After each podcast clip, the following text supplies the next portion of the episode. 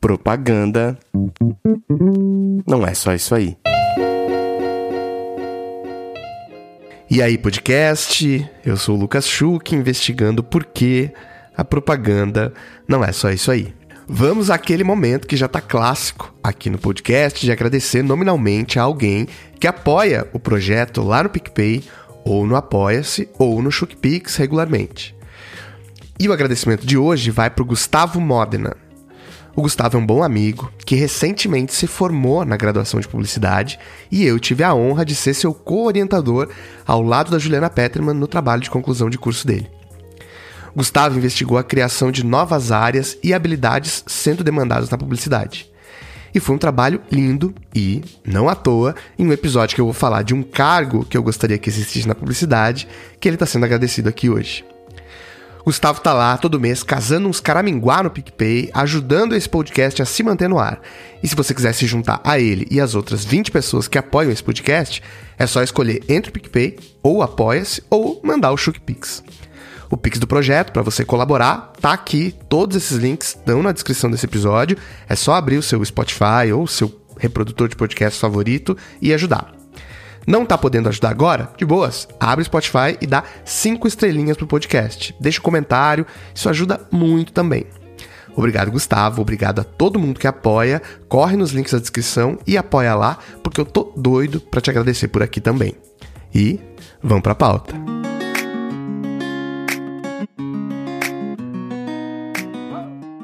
Faz muito tempo que eu penso nas relações entre publicidade e jornalismo em como as crises dessas duas profissões irmãs andam muito de mãos dadas, né? Veja, a dificuldade em encontrar um modelo de remuneração sustentável a longo prazo, o jornalismo tentando com paywall e a publicidade buscando outras formas para além do BV. A homogeneidade das pessoas, tanto nas redações quanto nas agências, as jornadas longuíssimas de trabalho e horas extras, o ambiente algumas vezes insalubres, com hierarquias acentuadas e tudo mais que permeia o mundo corporativo, né? Pois bem, por mais que eu sempre tenha pensado nessa relação, eu também nunca me toquei que um dos cargos que eu mais acreditava como uma possibilidade de mudança para a publicidade era um cargo que se popularizou nos jornais e redações. Um cargo que, mesmo que eu não tenha presenciado ativamente, eu ouvia falar muito dele e sempre tinha algo ali que me interessava. Esse cargo se chama Ombudsman. Bem como se escreve, O-M-B-U-D-S-M-A-N. Você pode ouvir as pronúncias mais originais, Ombudsman, ou como paroxítona, Ombudsman, ou ainda, como a gente usa aqui no Brasil, Ombudsman. Vamos lá. Você sabe o que é esse cargo? Você já ouviu falar desse termo? Se você tiver agora com o Google à disposição, não abre ainda segura a emoção, até porque senão você vai acabar com todo episódio que eu tenho aqui. Caso você já esteja entendendo por qual caminho eu vou ir, fica aqui, que eu ainda vou defender como eu acho que esse cargo podia funcionar para publicidade. Mas, como eu acho que muita gente jovem escuta esse podcast, pode nem conhecer esse termo.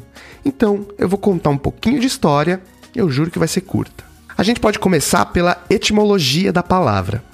A palavra ombudsman é uma expressão de origem nórdica que resulta da junção da palavra ombud, que significa representante, procurador, com a palavra man, homem. E aqui já cabe a primeira ressalva. Como toda boa palavra traçada no mundo patriarcal, ainda que a gente vá usar ao longo desse episódio a palavra ombudsman, podemos pensar sempre na variação ombudswoman, adequando esse cargo para o espírito do nosso tempo, né? Mesmo que ombudsman tenha sido usado da forma americanizada, sem gênero, a maioria do tempo. Pois bem, a instituição do ombudsman, como a etimologia já sugere, dizia respeito a um cargo público que era responsável, acima de tudo, em ser a ouvidoria do povo. Por isso esse termo é muito associado a ouvidorias hoje em dia. Ou seja, uma pessoa que lia atentamente as reclamações do povo e mediava esses assuntos com a alta hierarquia. Eu não vou me atrever aqui a fazer um registro histórico das ouvidorias no mundo, mas é importante você saber que esse cargo inicia no âmbito político-jurídico, mas Rapidinho, cerca de uns 100 aninhos depois, ele chega no jornalismo. E é aqui que a história começa a ficar interessante pra gente.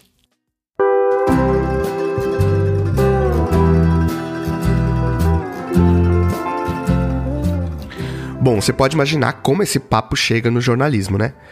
O cargo de ombudsman foi utilizado a primeira vez na cidade de Louisville, nos Estados Unidos, em 1967.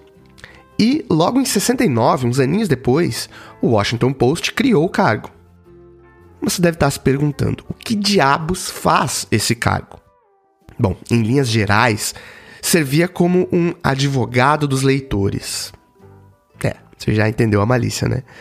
Era um profissional que lia as cartas dos leitores, as opiniões dessas pessoas e servia como a voz delas. Alguém que lia os feedbacks e tinha a sua própria coluna. Nessa coluna, agora vem a parte mais importante. Era totalmente independente do olhar da editoria do jornal. Ou seja, podia tecer e era incentivado a fazer críticas duras ao jornal e seu posicionamento. Assim, trazendo um equilíbrio e olhar crítico para aquela empresa e notícias.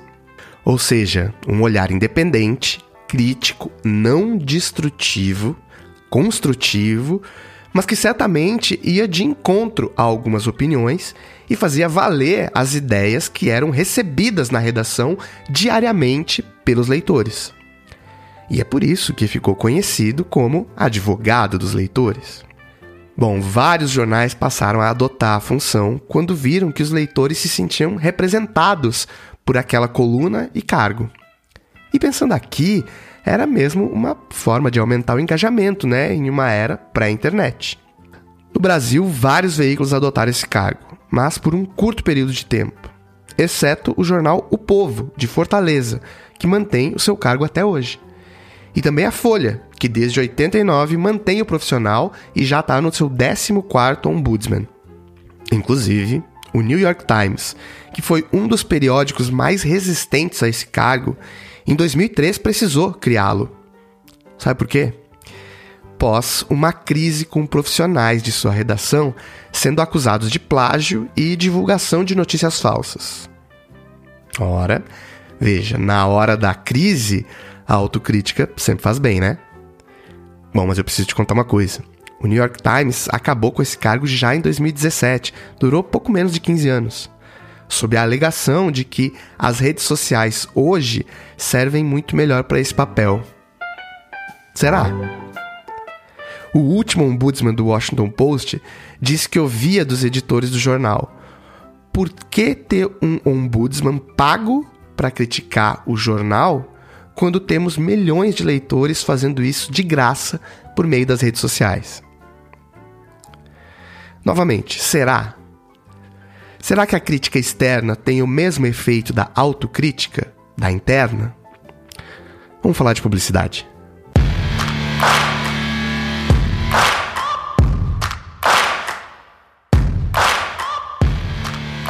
Esse é um cargo que falta para mim dentro das agências, dos veículos, das marcas. Uma pessoa que tenha a autonomia para criticar as lideranças, que ouça a voz das pessoas lá dentro, sem que isso seja de forma anônima, mas mediada. Para que a gente não precise recorrer a planilhas anônimas e outras coisas. A gente está em uma indústria que eu e você que ouve esse podcast, nós já sabemos dos seus problemas e esses problemas já não são mais negligenciados como foram em algum momento da nossa história, né? Só que ainda assim, as pessoas sentem dificuldade em enfrentar suas lideranças e tudo mais. Não por culpa delas, mas porque estão dentro de um sistema. Todo mundo tem boletos, afinal de contas. Dia desses eu lancei uma pesquisa, se você não viu, tem lá no meu Instagram, e tá lá refletido uma indústria que, por parte de algumas lideranças, não aceita críticas e por parte de algumas pessoas da base, não se sente seguro e segura para criticar. Isso não é sustentável no longo prazo para uma indústria tão intrinsecamente ligada a transformações. Então, ter um ombudsman ou uma ombudswoman em cada agência, pelo menos nas grandes, seria uma forma de dizer assim: essa é a pessoa aqui dentro que batalha para que a voz dessas pessoas que podem estar em conflitos de interesse sejam levadas adiante e enfrentar qualquer tipo de erro das lideranças. Vamos imaginar como seria a jornada dessa pessoa, o dia a dia dela? Você brinca de imaginar isso comigo? Vamos lá. No job description, para usar aqui o inglês desnecessário, que fazia horas que eu não usava, no job description dessa pessoa, ela deveria ir a reuniões de maneira frequente, aquelas administrativas mesmo, em que se fala de pauta, dos processos, do fluxo e tudo mais. Importante, ela é mais parte da equipe do que das lideranças. E ah, ela não lidera a área. Ela não tem uma equipe. Mas certamente ela trabalha com laços muito fortes com algum profissional de saúde mental e também de cultura da agência. Mas, de novo, independência e autonomia são características centrais para esse cargo. Então, ela vai a reuniões e tem acesso livre a todas as lideranças. Parte do seu trabalho, imagino eu, é postar também uma coluna, bem aos moldes jornalísticos. Tá bom, vai. Pode ser um keynote, então, um PPT para ficar mais publicitário. Mas opinar publicamente em uma reunião curta, semanal, de coisa de 15 minutos, coisas importantes na visão dela que podem favorecer o trabalho em favor das bases. Demandas que surgiram desse contato direto nas reuniões de trabalho, com as demandas que chegam nessa pessoa em forma de cobranças, novamente não anônimas. Obviamente que seria uma pessoa muito envolvida com a cultura da organização, como um pilar de promover a cultura e sustentá-la. Eu sei que você que está aí me ouvindo também lê muitas palavras cultura e retenção nas matérias sobre o futuro dessa indústria, né? Então, Sempre quando eu penso nesse cargo, eu vejo como um ativo importante de retenção de pessoas, já que esse cargo é o alerta. Gente, fugimos da cultura aqui, viu? Só para avisar vocês, isso aqui não podia ter acontecido. Uma pessoa que mandasse muito bem em endereçar críticas. Mas veja, importante. Vamos falar aqui o que, que todo mundo tá pensando? Vamos lá. Essa pessoa não é um cuzão. Ela não é uma pessoa que critica o vento gratuitamente. E muito importante, ela não demoniza chefes e nem santifica bases. Ela não julga as ações. Até porque quando a gente estiver falando de esferas criminais ou tóxicas, que muitas vezes acontecem nessa indústria, isso nem cabe a profissionais de publicidade. Mas sim, novamente, assim como os ombudsman no jornalismo são as vozes dos leitores, na publicidade são as vozes dos e das funcionárias. Claro que você pode dizer, mas a gente está em 2022, todo mundo tem sua própria voz. Para que mais uma mediação? Eu concordo com você, em parte. Todo mundo tem voz, mesmo. Mas seja o mais honesto honesta que você pode agora. Você acha que essas vozes são ouvidas genuinamente? Que as críticas internas estão sendo endereçadas? quantas das críticas internas não morrem em um departamento, ou ligação para uma ouvidoria, ou reunião que não leva a lugar nenhum. Essa pesquisa que eu fiz mostra isso. Mostra que mais de 85% das pessoas já sentiu medo por postar algo nas suas redes sociais que as comprometessem no trabalho. Imagina então dizer para o chefe que aquela atitude que ele teve numa reunião com clientes foi abusiva. Ou ainda pior, Imagina dizer para o chefe que aquele cliente naquela reunião foi tóxico, sabendo que uma equipe inteira trabalha só para aquele cliente. Ok, aí você pode me perguntar: não era o RH que deveria ocupar esse papel? Bom, a resposta para isso está no conceito relações de poder. Eu vou te explicar.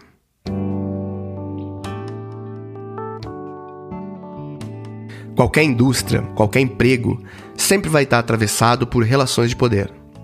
Quem tiver maior acúmulo de capitais, entre eles sim o econômico, óbvio, vai estar mais favorável nessa relação e vai poder cobrar mais, exigir mais. E na outra ponta, quem estiver mais fragilizado vai poder menos, vai estar mais na corda bamba. Tudo bem, desculpa, eu não queria ter aqui descrito o capitalismo, foi mais forte que eu, mas isso é para qualquer emprego, tá? seja ele publicidade ou não. Uma vez eu fiz um post que dizia: reclamar para quem se o RH é pago por quem me assedia. Eu sei, Esse post é um, uma isca para um debate maior que rolou na legenda e nos comentários. Isso não é tão preto no branco assim. Há formas de separar e o RH é uma importante área dentro das corporações que facilita demais tanto o recrutamento quanto o dia a dia das pessoas e tem método de mediação de conflitos e tudo mais. Contudo, o que eu quis levantar nesse post é que também a área de RH está atravessada por relações de poder. Também as pessoas do RH servem a um sistema, a outras lideranças e também têm seus próprios boletos e por isso também não tem tanta autonomia assim. E agora é aquela hora que você me pergunta: tá bom, Lucas, mas por que, que você está propondo um ombudsman para publicidade? Você acha que isso não existiria então com esse essa profissional? Aí que tá, eu deixei o melhor pro fim. Algumas pessoas chamam isso de plot twist, mas eu vou chamar aqui de invertidinha. O ombudsman, nas redações jornalísticas, é um profissional que assumia esse cargo sendo já jornalista daquele jornal. E ele assumia o cargo e não podia ser demitido enquanto fosse ombudsman. E, veja só, tinha a estabilidade de no mínimo seis meses no emprego após deixar de exercer sua função. Pois é. Essa sempre foi uma das razões pelas quais eu sempre defendi a CLT, por exemplo. Pessoas com medo pelo dia de amanhã, PJ, sabendo que amanhã pode rodar, dificilmente vão tecer as críticas necessárias para suas lideranças, por exemplo. Ainda mais se estivermos falando de pessoas desprivilegiadas de vários capitais no mercado. Quando eu penso nos ombudsman, eu vejo como é importante para a transformação a crítica bem feita, qualificada e, acima de tudo, a estabilidade dos profissionais por criticar. Já falei isso aqui, não raro chega no meu arroba pessoas que dizem eu tenho até medo de curtir os seus posts pro meu avatar não aparecer pequenininho ali e meu chefe ver que eu curti. Sério, diariamente isso acontece. Como nossa indústria vai amadurecer sem essa crítica vindo de dentro? Veja, a publicidade recebe diariamente as críticas vindas de fora, quando uma campanha racista, homofóbica vai pro ar. Mas essa crítica é sempre endereçada ao produto, à mensagem. Dificilmente se fura a bolha e vai para o grande público as condições sob as quais aquela mensagem foi produzida. Essa crítica fica a cargo de poucas pessoas que das duas uma. Ou são muito privilegiadas a ponto de criticar e ter algumas garantias, ou a maioria, aquelas que mesmo sem o privilégio, a manutenção da indústria como está não é uma opção. E aí compram essas brigas arriscando muito seu emprego, seus boletos. Então, um mínimo de segurança é importante para que mais críticas cheguem e enderecem seus pontos.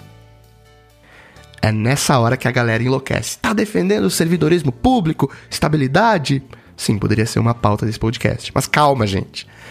É bem verdade que o papel do ombudsman surge num contexto jurídico-político na Suécia, muito atrelado a governos, e, portanto, essa é a raiz do termo e cargo. E também são as funções das ouvidorias, né? Mas é essa estabilidade que garante aquela autonomia que eu falei no início.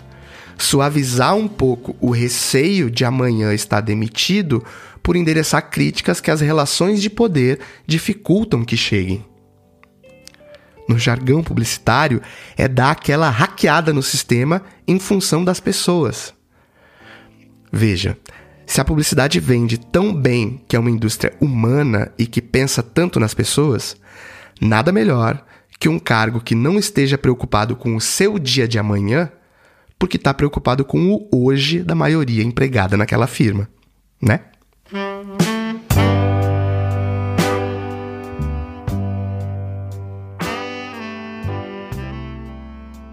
É, claro que esse cargo, esse modelo de agir ainda pode parecer bem distante e ele está longe de ser perfeito. Mesmo tentando levar as opiniões internas adiante, os ombudsmen também sofrem por suas opiniões não serem levadas a sério. E em diversos relatos de profissionais que ocuparam tal cargo, há histórias de resistência e erros editoriais, mesmo pós tentativa de interferência desse profissional. Então, não, não é que seja um modelo ideal, longe de ser perfeito. Mas tem uma batalha que eu trago aqui é que os profissionais de base deveriam ter suas vozes mais ouvidas. A gente não tem como ter uma social-democracia dentro de uma empresa, é verdade. São muitas as vozes para serem ouvidas e algumas decisões vão sempre ser tomadas de cima para baixo. Mas eu ainda acredito que há formas mais saudáveis a longo prazo para que essas vozes se sintam menos receosas em se expor. A falta da existência desse cargo é uma das razões por existirem ainda hoje planilhas anônimas que destilam tanto ódio gratuito para problemas não tão gratuitos assim. Se a cultura de uma empresa é moldada pelas pessoas que estão nela, essa empresa também precisa carregar a cultura de quem lá está e não só transferir para quem chega o que já foi definido. De fato, escuta atenta dessas vozes, sem melindres, seria o ideal. Mas, enquanto nossa indústria for tão atravessada por relações de poder, mediações como as dos ombudsman ou outras instituições mais estáveis podem ser uma saída. Obrigado mesmo por ter ouvido até aqui uma pequena proposição de uma pequena solução possível em um universo de soluções possíveis. Se tudo der certo, a gente se vê em 15 dias.